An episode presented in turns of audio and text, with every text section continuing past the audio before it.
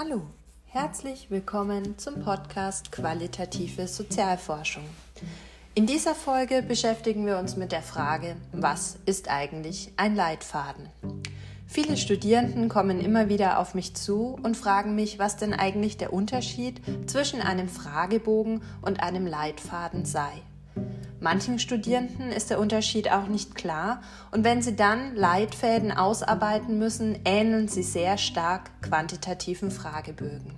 Tatsächlich ist der Leitfaden in der qualitativen Sozialforschung aber etwas ganz Besonderes und unterscheidet sich auch stark von einem quantitativen Fragebogen.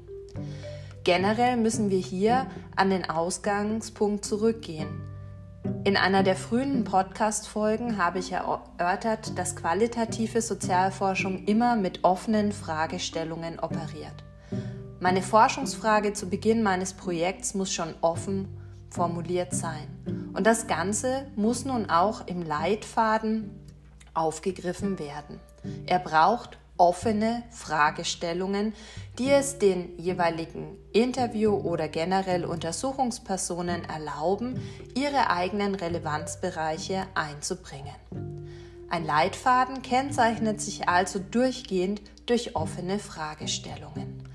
Aber nochmal zurück, was ist ein Leitfaden?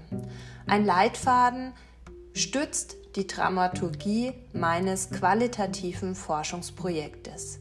Er gibt mir die Möglichkeit, Themen und Fragestellungen zu fixieren, damit ich dann, je nach Methode, die angewandt wird, sicherer bin im Umgang mit meinen Untersuchungspersonen.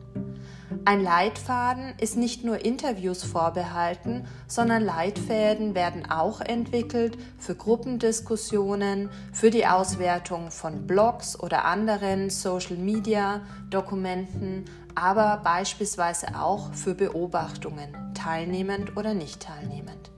Ein Leitfaden ist also mein Organisationsinstrument für alle möglichen qualitativen Methoden.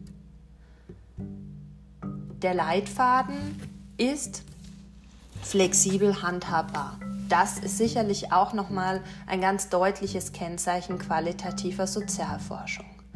Anders als ein quantitativer Fragebogen, der vorgefasst ist in seinem Ablauf und dann auch nicht mehr verändert wird, gibt mir der Leitfaden die Möglichkeit, Themen individuell angepasst zu behandeln. Er gibt mir gleichzeitig aber auch die Sicherheit, Themen, die für meine Forschung wichtig sind, nicht zu vergessen.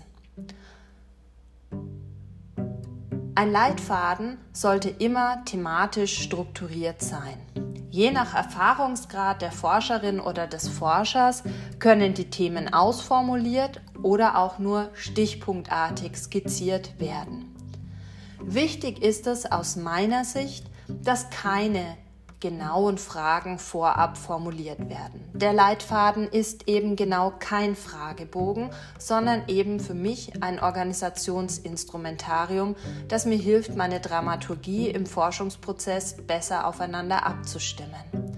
Vorgefertigte Fragen führen dazu, dass ich eigentlich nicht mehr natürlich agiere in der jeweiligen Untersuchungssituation und sie zwingen mich auch nicht vorsichtig zu sein. Sie zwingen mich nicht, auf das Gesagte meines Gegenübers einzugehen oder zuzuhören. Genau das muss ich aber in der qualitativen Sozialforschung tun.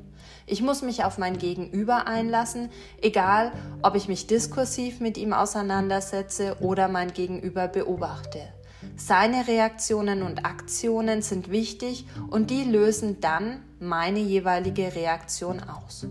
Es kann also sein, dass zwei Untersuchungspersonen, nehmen wir eine Interviewsituation, ganz unterschiedlich auf bestimmte Themen reagieren, unterschiedliche eigene Relevanzbereiche setzen und ich dementsprechend natürlich auch mein Interviewverhalten als Forscherin anpassen muss.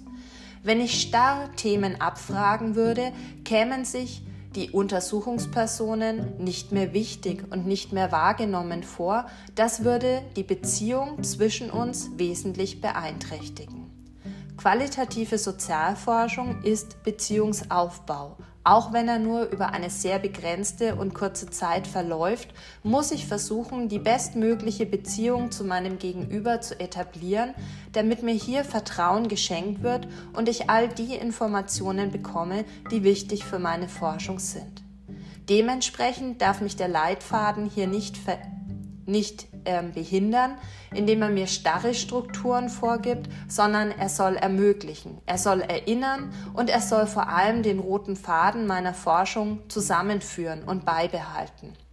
Ganz oft kann es in Interview- oder Diskussionssituationen dazu kommen, dass so viele interessante Dinge gesagt werden, dass auch ich als Forscherin davon abgelenkt werde, mit meinen Themenbereichen, die für unsere Forschung wichtig sind, weiterzukommen.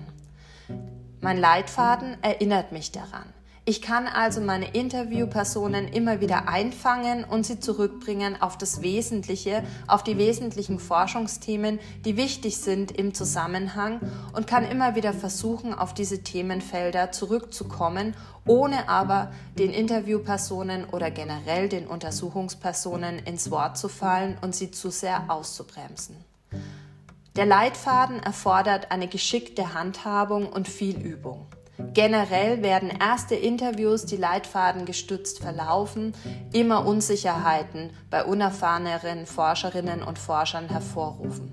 Das ist überhaupt nichts Schlimmes und das gehört zu den Alltagssituationen mit dazu. Wichtig ist, dass ich mich auf mein Gegenüber einlasse und hier Vertrauen schaffe. Je eher das Gegenüber erkennt, dass ich mich als Forscherin oder Forscher ihm zuwende, desto offener wird es werden und desto einfacher wird für mich auch die Interview- oder generell die Untersuchungssituation in der qualitativen Sozialforschung handhabbar. Ein Leitfaden und dies ist auch ein großer Unterschied zur quantitativen Sozialforschung, kann nach dem ersten Interview auch nochmal angepasst werden. Ich kann also in meinem Interview merken, dass bestimmte Themen nicht zielführend sind, dass bestimmte Fragestellungen vielleicht auch nicht den Effekt hatten, den ich mir eigentlich vorgestellt hatte.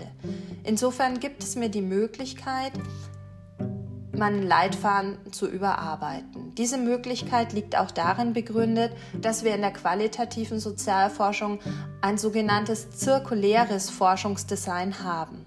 Gleich nach der Erhebung erfolgt die Auswertung und erst auf Basis dieser Auswertung suche ich mir in der Regel meine nächste Untersuchungsperson aus im Sampling-Prozess.